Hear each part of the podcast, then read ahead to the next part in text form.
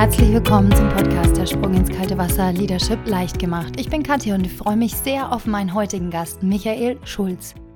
Das Leben ist not for sale, wie wir es schaffen, Generationen gemeinsam statt gegeneinander zu führen.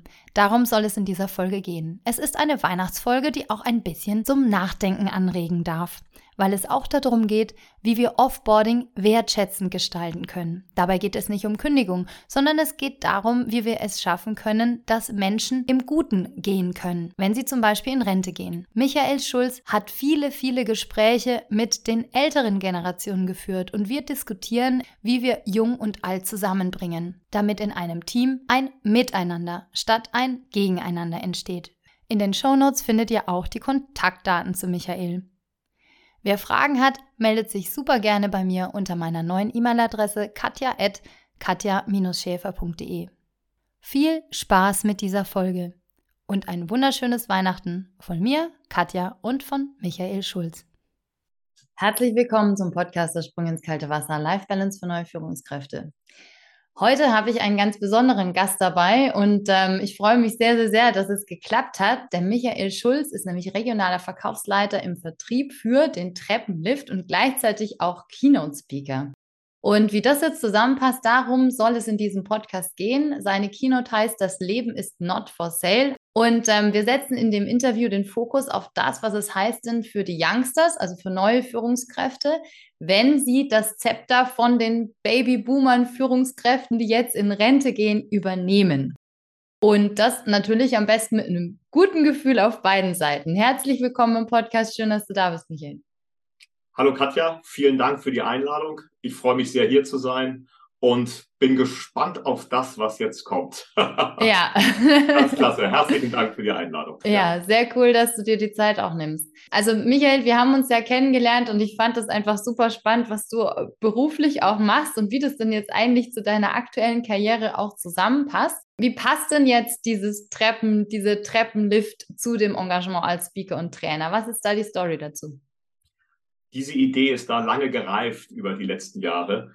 Denn ich habe natürlich mit den, in den Gesprächen mit den alten Menschen gemerkt, dass es so viele Geschichten über das Leben gibt, die die älteren Menschen erzählen. Ich nenne das immer gerne die Weisheiten der deutschen Rentner, einfach wert sind, erzählt zu werden. Dieser Erfahrungsschatz und auch diese Learnings, die für uns Jüngere, auch für mich, aber natürlich auch gerade für die Generation Y oder äh, Generation Z, äh, diese Learnings, die da drin stecken, wenn man wirklich da zuhört und seine Schlüsse daraus zieht für ein eigenes erfülltes Leben, das ist so wertvoll. Und da sage ich ganz klar, das gehört auf die Bühne, das gehört geteilt und das darf nicht versickern. Bin ich absolut bei dir. Ne? Also ich finde, Zuhören ist auch eine der wichtigsten Führungskompetenzen, wahrscheinlich auch besonders für die Youngsters, ne? wenn die da jetzt irgendwie ähm, diese Führungsposition übernehmen. Das Leben ist not for sale. Also ist ja ein äh, krasser Titel auch. Was kann denn das oder was hat das mit Führung zu tun? Also wenn man mit älteren Menschen spricht, dann schauen die ja gerne meistens zurück auf ihr Leben. Und sehr häufig hört man dort ein tiefes Bedauern über verpasste Lebenschancen. Dinge, mhm. die man nicht gemacht hat. Aber okay. jetzt natürlich ist es für die zu spät, ihre Pläne nachzuholen und zu verwirklichen. Und häufig habe ich gehört, dass die Menschen, wenn sie könnten, in der Rückschau vieles anders machen würden, ähm, sie aber wegen Erwartungshaltungen, Zwängen oder auch Ängsten, die sie damals hatten, ihr Leben quasi verkauft haben. Ja, an mhm. Erwartungshaltung von außen, an die Vorstellungen der Eltern, an gewisse gesellschaftliche Normen, die damals gegolten haben. Das meine ich erstmal mit, das Leben ist nicht for sale. Mhm. Und ich habe aus diesen Geschichten und den Learnings der alten Menschen, aber auch meiner eigenen Geschichte, denn ich hatte vor 20 Jahren mal eine Nahtoderfahrung, folgende Prinzipien entwickelt. Erstens, lasse deine eigenen Wünsche von niemandem unterdrücken. Zweitens, entfalte dein volles Potenzial, so wie du es dir vorstellst. Und drittens, schiebe deine Pläne niemals auf, denn das Leben kann manchmal verdammt kurz sein. Und gerade letzteres das haben mir die älteren Menschen ja sehr häufig erzählt. Und daraus habe ich geschlossen, das Leben steht nämlich nicht zum Verkauf. Und da, man hat nur ein Leben und das soll man nutzen, wie man es selber möchte und nicht, wie es von seinem Umfeld vielleicht erwartet wird. So, was hat das mit Führung zu tun? Zunächst einmal mit Selbstführung und der Beantwortung der Frage, was will ich in meinem Leben erreichen? Wie soll mein Leben aussehen und wo liegen meine wirklichen Stärken? Wo liegt meine Passion? Und wenn man diese Fragen für sich selber beantwortet hat, dann kann man damit auch in die Führung von Mitarbeitern gehen, im Sinne von Stärken, Stärken, Klarheit gewinnen, Werte entwickeln auch. Und das ist ein ganz, ganz wichtiger Prozess. Dann. Mhm. Ja. Wow. Ja, also das äh, hat auf jeden Fall mal gesessen. Ja, da, wenn jetzt Leute zuhören und ähm, sagen, ja gut, also was sind eigentlich meine Pläne? Ne? Das kann schon ganz schön unter die Haut gehen. Wenn wir jetzt da mal ein bisschen reinzoomen, so der Übergang mhm. von alt zu jung, was könnte denn da der größte Antrieb von beiden Seiten sein? Vielleicht guckst du da auch gerne mal so in deine eigene Geschichte, weil du bist ja auch Führungskraft und machst das auch schon eine ganze Weile, ja? Ja. Vielleicht auch so ein bisschen, was würdest du vielleicht sogar anders machen, aber was willst du auch beiden Generationen, also den Jungen und den Alten, auch mit dem, was du gerade gesagt hast, mitgeben? Wie kann da dieser Switch zum Beispiel funktionieren? Da ist es natürlich ganz wertvoll, glaube ich, heute auch der jüngeren Generation mal mitzugeben, dass die vielleicht nicht die Fehler machen, äh, die man selber früher gemacht hat. Wenn man die Abkürzung kennt, wie war es bei mir früher?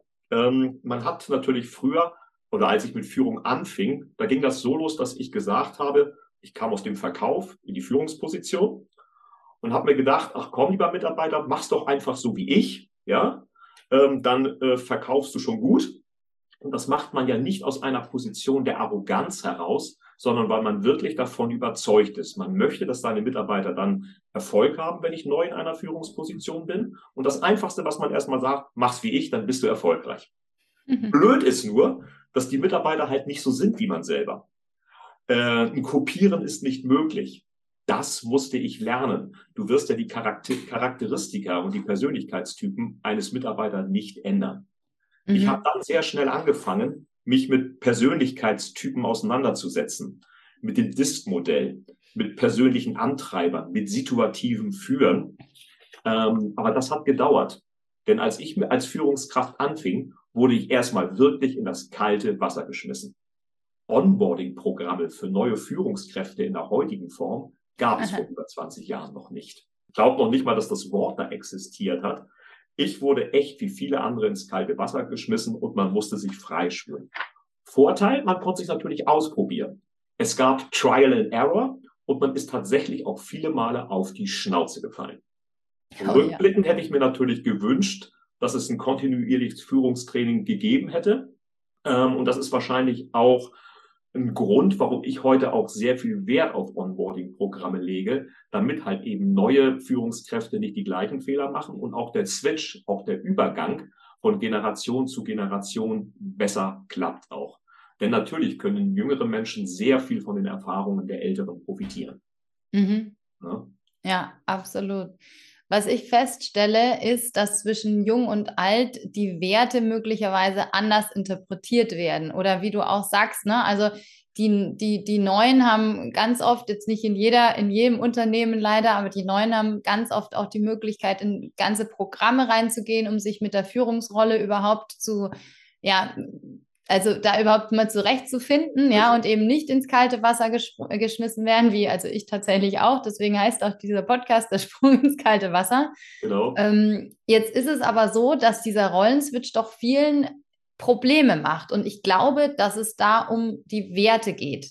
Also, dass es sehr viel um Werte geht, die möglicherweise anders interpretiert werden und dass es dadurch eben auch Konflikte gibt. Wenn du jetzt mit vielen älteren Menschen auch zu tun hast, auch über deinen, über deinen Job. Was denkst du, sind oder könnten so die wichtigsten Werte von dieser älteren Generation sein, die wir als jüngere Generation, also die, die den Job dann vielleicht auch übernehmen, mhm. dass uns das einfach bewusst ist und wie können wir damit umgehen? Okay. Also ein ganz wichtiger zentraler Wert ist Wertschätzung. Mhm. Ja? Also Wertschätzung für die, die jetzt schon 10, 15 oder 20 Jahre im Unternehmen waren, dort eine Führungsposition bekleidet haben, ähm, ist erstmal Wertschätzung für die Lebensleistung in einem Unternehmen ganz entscheidend. Meine Beobachtung ist, dass das häufig von den jungen Menschen in einer ganz ähm, häufig übersehen wird, auch in dieser schnelllebigen Welt. Ähm, die junge Generation, gerade so die Generation Z, die zeichnet sich ja durch unheimlichen Innovationsgrad aus, durch mhm. Kreativität, durch neue Ideen. Ähm, die sind mit Smartphones in der Hosentasche aufgewachsen. Ähm, da passiert ganz, ganz viel, wenn man sich auch mal so diese Gründerszene anguckt. Ähm, da kommt sehr viel hoch. Ja, Schwierig wird es dann einfach nur, ähm, wenn dann so ein bisschen Gegenwind von vorne kommt und man auch mal durchhalten muss. So, dann verschwinden auch ganz viele Unternehmen wieder. Gut, dann wird was Neues gemacht. Da sind die ja auch wieder sehr viel erfindungsreich und sehr kreativ. Aber es geht A sehr schnell zu und es geht sehr um die Prozesse, es geht sehr um das Produkt, es geht sehr um Inhalte und die Menschen sind, werden beliebiger und austauschbarer. Das ist eine mhm. Beobachtung, mhm. die ich ganz klar bei der Generation Y und Z ähm, äh, mitbekomme. Das ist vielleicht auch geschuldet dieser Schnelllebigkeit, in der wir leben. Mhm. Und wo Wertschätzung für eine Lebensleistung in einem Unternehmen gar nicht mehr so zum Tragen kommt. Klar, weil es heutzutage natürlich bei jüngeren Menschen auch eher untypisch ist, 10, 15, 20 oder noch länger in einem Unternehmen zu sein. Ich bin jetzt ja auch schon 25 Jahre in meinem Unternehmen. Ich kenne viele, die ähnlich lange in Unternehmen sind. Mein bester Kumpel eigentlich, mein Trauzeuge auch, den ich noch aus Schulzeiten kenne, der ist 35 Jahre in einem Unternehmen. Das sind eigentlich wow. Dinge, die gibt es heute gar nicht mehr. Ja. Also da ist es ganz wichtig, wenn jemand von außen kommt, dass, äh, diese, äh, dass es Wertschätzung gegenüber den Älteren für die Lebensleistung in einem Unternehmen gibt. Auch ein Stück weit Dankbarkeit ist, glaube ich, etwas, was die Älteren noch sehr, sehr hoch schreiben. Mhm. Dankbarkeit, ähm, dass man die Chance bekommen hat, A, in einem Unternehmen einzusteigen, B, dort auch so lange bleiben zu dürfen, ja. Mhm. Weil es ist natürlich auch früher anders gewesen als heute. Heute können sich die Generation Z die Arbeitsplätze aussuchen, weil wir überall in jeder Branche einen Fachkräftemangel haben. Äh, so, wir mussten uns ja wirklich damals noch äh, bewerben in diesen, in diesen Babyboomer-Jahren. Also es gab eine Schlacht um Studienplätze oder um, um Ausbildungsplätze ja, da bestimmten die Arbeitgeber, wo es lang geht. Da war man als Auszubildender oder als Arbeitnehmer ein kleines Licht. So diese Forderungskultur ist ja heute eine ganz andere. So da muss man sich auch mhm. dazu bewegen. Und was die Alten natürlich auch sehr gut können, ist ja Loyal Loyalität vornehmen. Ne?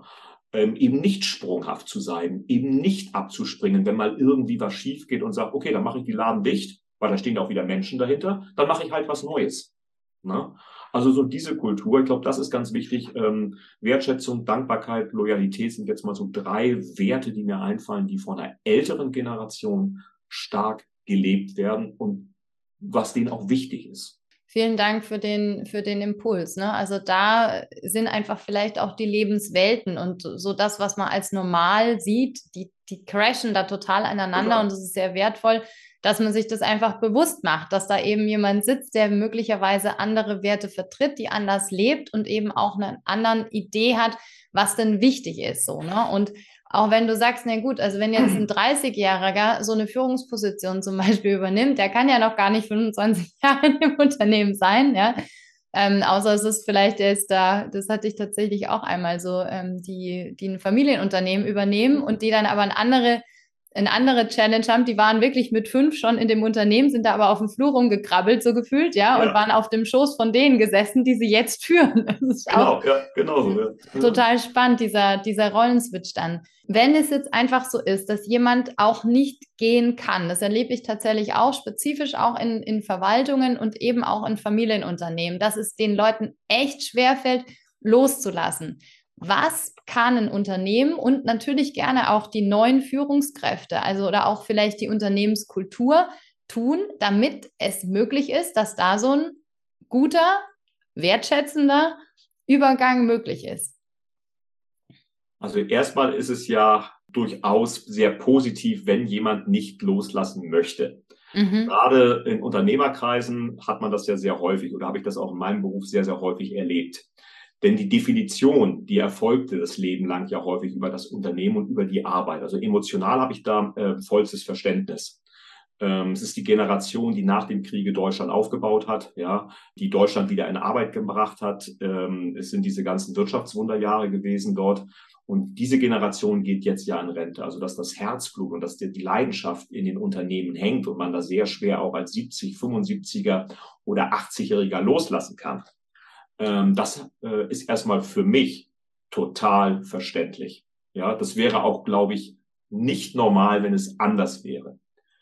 Wichtig ist dabei natürlich, äh, wie man das Ganze einläutet. So ein plötzlicher Cut von einem auf dem anderen Tag ist, glaube ich, für das, ähm, ist für das Wertegerüst eines Unternehmens, für die Kultur eines Unternehmens, aber auch für Prozesse wirklich gefährlich. Ja, auch für den Umgang der Mitarbeiter untereinander. Wenn man jetzt aber eine Generationnachfolge hat oder auch äh, Nachfolger von außen kommen, ähm, habe ich in den Gesprächen, äh, die das betraf, sehr häufig erlebt, dass es sich von Vorteil erwiesen hat, wenn man diesen Prozess zwei, drei Jahre einläutet und praktisch als Co-Führung arbeitet. Jung neben alt. Ja. Nicht jung gegen alt oder andersrum. ja? Äh, ja. Auch nicht alt gegen jung. Ne? Das ist genauso gefährlich, sondern wenn das partnerschaftlich ist und ein ja, sanfter Übergang erfolgt, dann profitieren alle davon. Dann profitiert mhm. das Unternehmen und auch die einzelnen Mitarbeiter. Ja. Gefährlich werden immer diese abrupten Wechsel, wo dann von alles von heute auf morgen von links auf rechts gedreht wird. Das hat sich nicht bewährt, was ich gehört habe aus den Geschichten mhm. der ja. Älteren. Ja. ja. Spannend. Also ich sehe das absolut genauso. Ich predige das fast schon, ja, mhm. wenn jetzt jemand eine neue Führungskraft dann einstellt, dass dann Übergang zu dem Vorgänger oder der Vorgängerin da ist. Es wird aber trotzdem nicht gemacht. Also manchmal wird es gemacht, ja, aber ganz oft wird es nicht gemacht. Also ganz oft wird dann gesagt, das können wir uns nicht leisten. Die Stelle wird erst besetzt, wenn, wenn der andere dann geht. Lass uns da mal so ein bisschen gemein sein, ja. Was, was denkst du denn sind so die Gefahren, wenn es so läuft, dass jemand einfach weg ist, ja, und mhm. der Neue, der soll sich dann da zurechtfinden? Hast du da eine Idee? Ja, die Gefahren sind ja offensichtlich. Ähm, der muss sich erstmal zurechtfinden, wie etablierte Prozesse, wie Strukturen ablaufen. Der ist dann so wie ich damals völlig ins kalte Wasser geschmissen und hat erstmal von nichts eine Ahnung. Ja, ähm, also das, das ist so. Ja, äh, kann ich mir lebhaft ausmalen dann dort. Ähm, das hat ja auch was mit Vertrauen dann auch zu tun. Vertrauen in, in das Unternehmen, in die Belegschaft, wenn man so vorgeht. Das löst ja was mit den Menschen aus. Das sorgt für Unsicherheit. Das sorgt dafür, ähm, dass man gegebenenfalls weniger produktiv ist, wenn in der Führungsebene solche abrupten Wechsel passieren. Es ist wirklich zentral wichtig, dass beide Generationen aufeinander zugehen. Und da ist nochmal ganz zentral, was ich mitbekomme. Ähm, die Jüngeren können sehr viel von den Älteren profitieren in puncto natürlich Lebenserfahrung, Führungserfahrung, Situatives führen. Ja. Mhm. Ähm, denn die sind alle top ausgebildet. Ja, die wissen auch um Prozesse, die wissen, wie es lang geht. Und was ihnen fehlt natürlich, ist Führungs- und ist Lebenserfahrung. Ist ja auch klar, woher soll es denn kommen als 25-Jähriger? Ging mhm. ja nicht anders dann dort. Ja, können sehr viel davon profitieren. Und auf der anderen Seite können natürlich die Alten auch von den Jungen profitieren in puncto Innovation, in puncto Kreativität, neue Prozesse, Umgang mit Social Media, das bisschen aufeinander zubewegen von beiden Seiten. Ich erlebe es häufig in sehr vielen Social-Media-Kanälen oder auch in Beiträgen und Kommentare so, dass das eher so ein Gegeneinander ist und dass man sich gegenseitig gar nicht verstehen will. Davon muss man wegkommen. Ja, also die ältere Generation darf nicht sagen, na komm, ihr Jungschen habt sowieso von nichts eine Ahnung, ähm, werdet erstmal die Windeln los, so ungefähr. Und ihr müsst euch erstmal einen Ruf und auch ähm, ja, äh, alles erarbeiten, was wir auch uns erarbeiten mussten. Ähm, da wünsche ich mir dann häufig auch ein bisschen mehr Flexibilität und Zugang der Älteren auf die jüngere Generation. Auf der anderen Seite sieht man häufig bei der jüngeren Generation, die so tut, als ob die alten, also ob die Welt nur auf sie gewartet hätte, die ganzen Unternehmen, und dass man mit 22 am besten schon Vorstandsposten bei VW oder Mercedes bekommt. Das ist natürlich genauso weltfremd. Also man muss natürlich auch dort sich erstmal über Leistung etablieren, auch über Erfahrung etablieren ähm, und da auch ein bisschen auf die Erfahrung der Älteren hören, wie man eigentlich führt. Denn prozessual, das erlebe ich auch häufig, ist das alles super, ja. Aber es gibt immer Regeln, ja, klar. Aber es gibt auch Leitplanken. Die Führungswelt oder gerade das Führen von Mitarbeitern, das ist nicht mal schwarz-weiß. Mhm. Es gibt auch sehr, sehr viele Grauschattierungen. Ich vergleiche das gerne mit dem Sport. Ich bin auch Fußballschiedsrichter. Mhm. Und auch dort gibt es natürlich Regeln und ein Regelwerk. Aber es gibt auch Fingerspitzengefühl. Und es gibt auch Auslegungsspielräume. Und da ist es natürlich auch wichtig, pfeife ich jetzt oder pfeife ich jetzt nicht, obwohl ich vielleicht eine, ein Vergehen gesehen habe. Aber was mhm. sagt gerade so diese Situation? Ja? ja. Das, glaube ich, ist sehr wichtig. Und das kann natürlich auch eine jüngere Führungskraft gar nicht so mitbringen. Die machen es, wie sie gelernt haben. Das sind die Prozesse, das sind die Regeln, schwarz-weiß.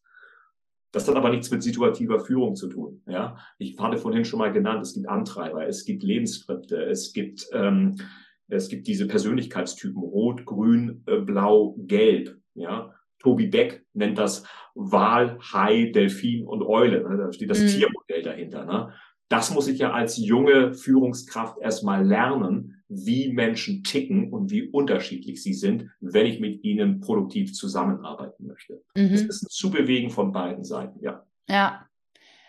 Ja, das heißt, wir dürfen eine Ebene bilden, ja, zwischen alt und jung, wo Total. Werte auch diskutiert werden, ähm, die Interpretation von Werten auch wichtig ist wo aber auch tatsächlich ein Mindset dahinter stehen darf, und zwar von beiden Seiten, damit es überhaupt möglich ist. Ne? Weil wenn der Junge sagt, ich weiß sowieso, wie die Welt funktioniert, und der Alte sagt, mit diesen Jungspuns will ich nichts zu tun haben, ja, ja der soll erst mal 20 Jahre Berufserfahrung haben, dann funktioniert das natürlich nicht. Hast da, klappt da, dann, da klappt dann beides nicht, nein. Das klappt beides nicht, nein. Genau. Hast du da vielleicht für dieses Mindset ähm, Impulse für beide Seiten?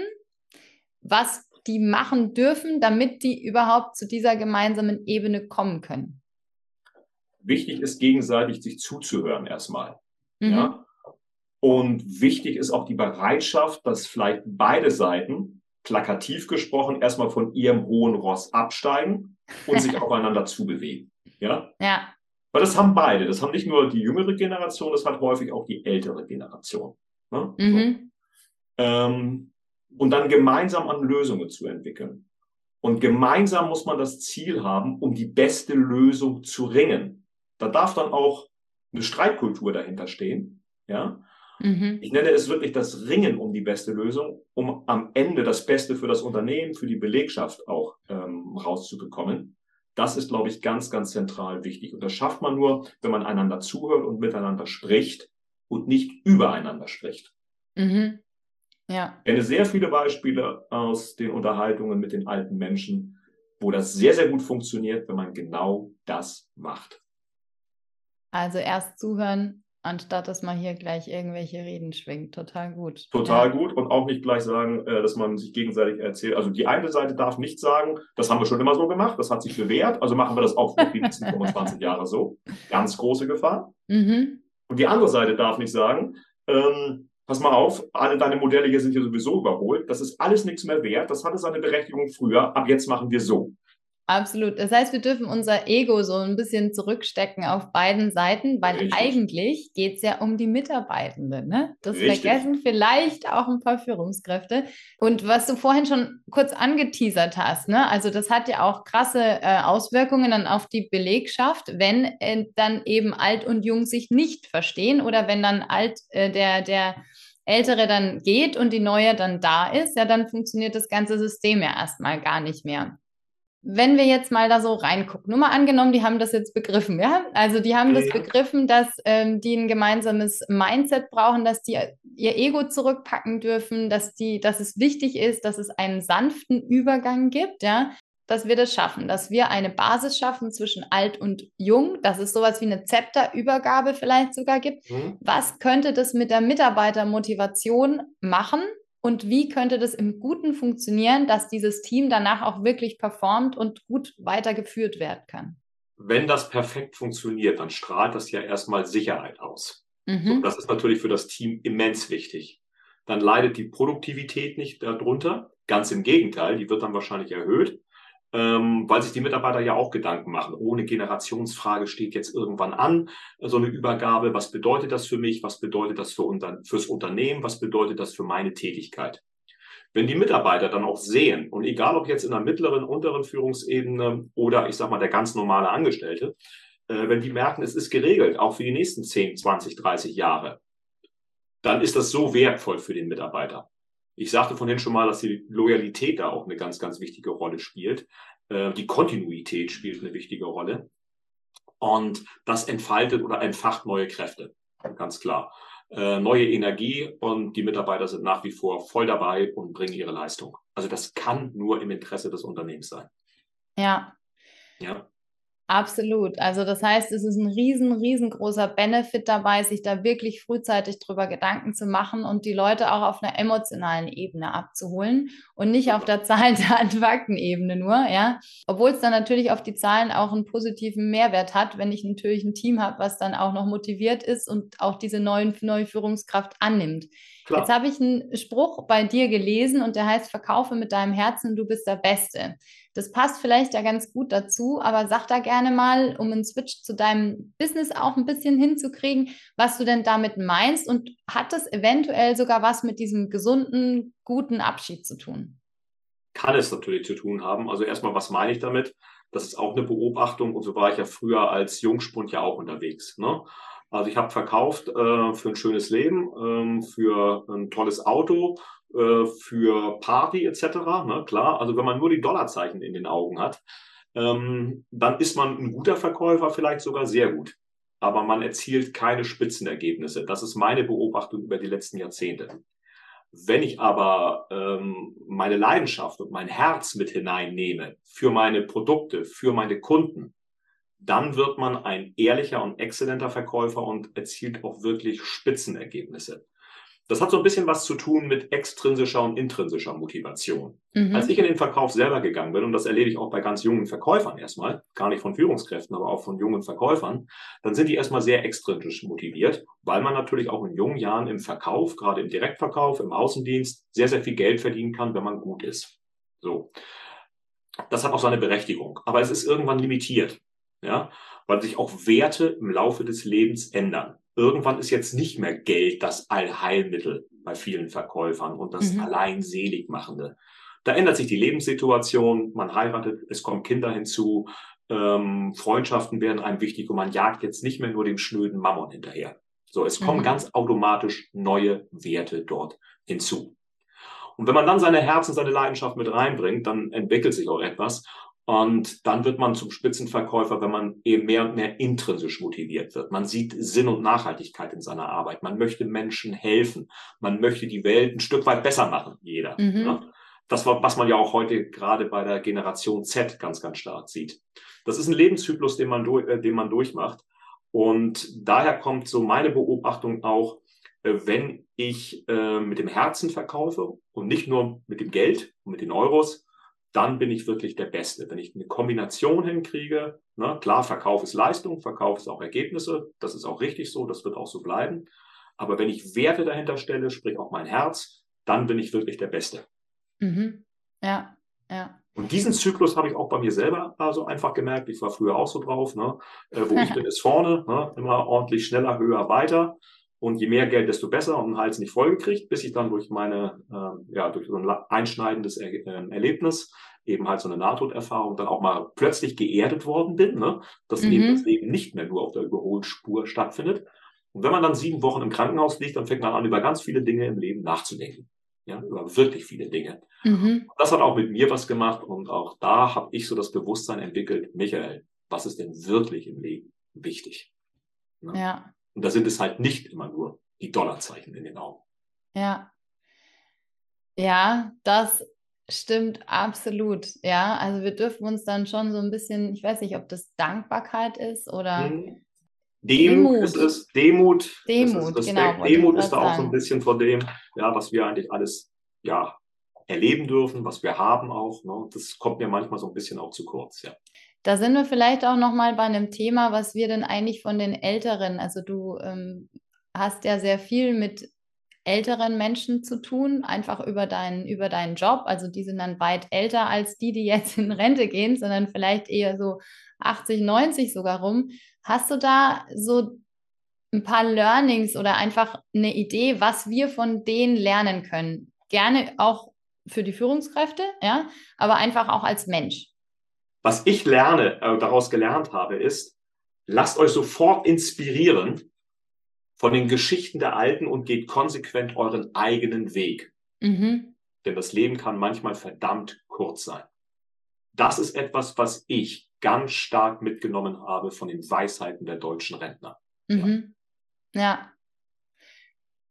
Das wäre fast schon ein gutes Schlusswort, aber ich möchte noch auf ein paar Ideen und Impulse reingehen, weil ich einfach so spannend finde, was du auch so machst. Ja, lass uns deswegen auch gerne mal auf dein Herzensbusiness gucken. Wenn du auf der Bühne stehst, was bewegt dich da und welche Inhalte möchtest du da weitergeben? Mein Wunsch eigentlich ist, das ist so auch die Essenz und auch die Mission, die ich habe, mache heute die Dinge, die dir wichtig sind, verschiebe mhm. nichts auf morgen Gehe deiner wahren Motivation auf den Grund und finde heraus, was dich wirklich antreibt. Lebe diese Dinge, denn Verschieben ist wirklich keine Option.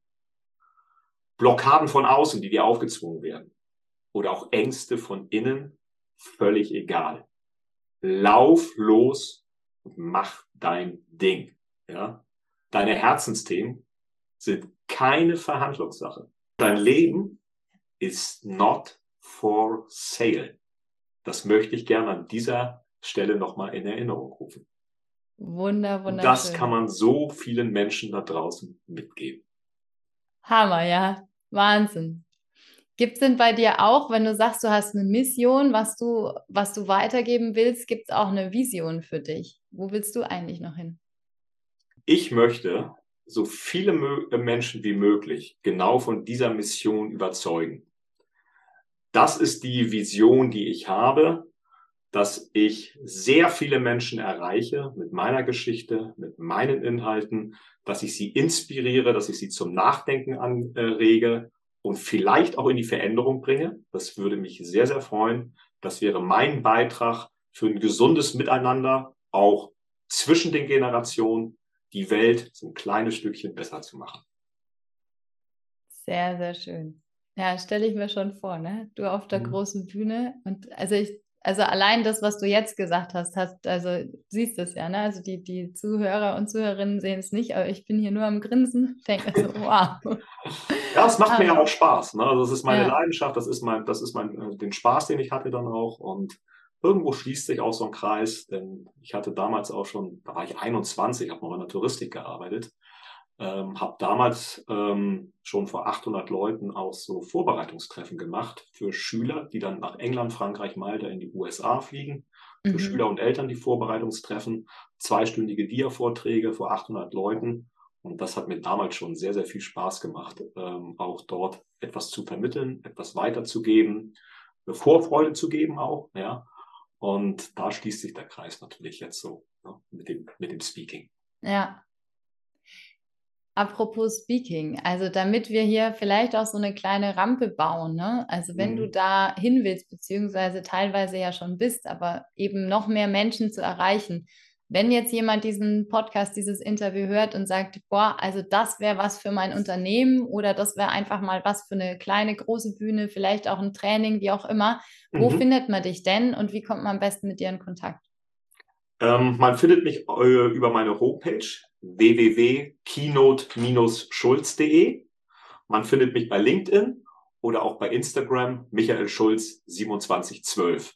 Das ist mein Geburtsdatum. Okay, mein Name hat ja so den kleinen Nachteil, dass es den 10.000-fach gibt. Ne? Deswegen, äh, mit dem Geburtsdatum hinten dran. Ähm, oder eben auch telefonisch. Auch die Nummer findet man natürlich auf meiner Homepage. Eine Sache noch, Schulz ohne TZ, ne? Ist einfach nur Schulz. Ganz normal LZ, okay. ja, genau. das auch für die, für die äh, Hörer, die zuhören, einfach nochmal äh, klar machen. Genau. Ich habe jetzt noch ein kleines Spiel für dich. Ähm, ja. Ich bin ja so ein bisschen ähm, neugierig immer, ne, was, meine, was meine Gäste angeht. Und da habe ich mir 20 Begriffe rausgepickt. Da kannst du dir einfach eine Zahl, also drei Zahlen zwischen 1 und 20 sind es dann, genau raussuchen. Ja. Und es geht nach dem Format ähm, ein Begriff und kurze Antwort danach, was einfach dir da einfällt dazu. Ja? Drei Nummern sagst du, ja? Von Drei Nummern. Ja. Gut. Dann sage ich mal 6, 12 und 17. 6, 12 und 17. Okay, Moment. Ähm, die 6 ist Dubai. Dubai hat für mich tatsächlich in den letzten 20 Jahren eine ganz große Rolle gespielt weil ich dort sicherlich schon 25 Mal war und dort ganz, ganz viele Urlaube gemacht haben. Ist für mich wirklich ein, ein Ort des Kraftauftankens. Mhm. Ähm, ich finde äh, Dubai sehr spannend. Ich habe das, äh, ja, das Wachsen der Stadt in den letzten 20 Jahren miterlebt. Es ist eine faszinierende Kombination zwischen Tradition und Moderne, arabischer Welt und moderner Welt. Finde ich immer wieder schön, dort zu sein. Vor allen Dingen ist dort auch Sommer garantiert. Ganz viel Sonne. Und man muss halt auch nicht zwölf Stunden aus Deutschland dahin fliegen, sondern man erreicht das Ziel schon in sechs Stunden. Ja. Südtirol ist das nächste. In Südtirol habe ich meine Frau geheiratet. Meine Frau hat eine 18-jährige Vergangenheit in München und ich habe sie dann tatsächlich irgendwann nach Hamburg lotsen können. Der Kompromiss war allerdings, Michael, wir machen einmal im Jahr in den Bergen in Südtirol Urlaub. und das haben wir auch gemacht und das machen wir. Mhm. Und wir haben dann tatsächlich auch in Eppern an der Weinstraße in einem Schlosshotel mit engen Freunden und unseren Familien eine ganz, ganz tolle dreitägige Hochzeit im Jahre 2014 gefeiert. Super schön. Dann habe ich noch, die 17 ist Sport. Sport ist für mich ein ganz, ganz wichtiger Ausgleich für meine Arbeit. Ja, ich bin Marathonläufer und Halbmarathonläufer. Ja, kriege dort beim Laufen die Gedanken frei den Kopf frei. Es entstehen ganz viele neue Gedanken und Ideen, die ich dann tatsächlich auch mal in einer kurzen Pause dann aufschreibe, damit sie nicht in Vergessenheit geraten.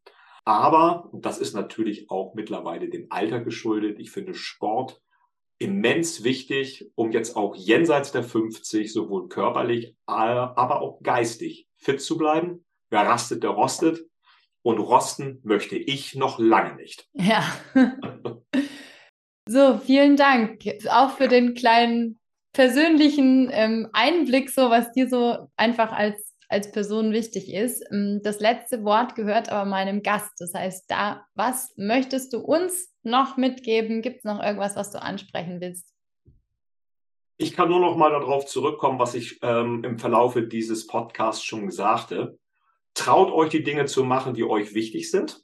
Ja, lasst euch von niemandem blockieren äh, in eurem Tun. Lasst euch eure Pläne nicht ausreden von irgendjemandem, sondern verwirklicht eure Träume. Ähm, ansonsten blickt ihr, wie viele meiner Kunden, zurück auf ihr Leben und ihr werdet dann über verpasste Lebenschancen ähm, sprechen. Das schafft sehr viel Frust und Verbitterung. Denkt nochmal daran, lebt eure Abenteuer, setzt eure Pläne um, denn das Leben ist not for sale. Super schön. Ja. Vielen, vielen herzlichen Dank für das Gespräch, lieber Michael. Ganz großartig. Ich habe zu danken. Vielen Dank für die Einladung. Vielen Dank dir.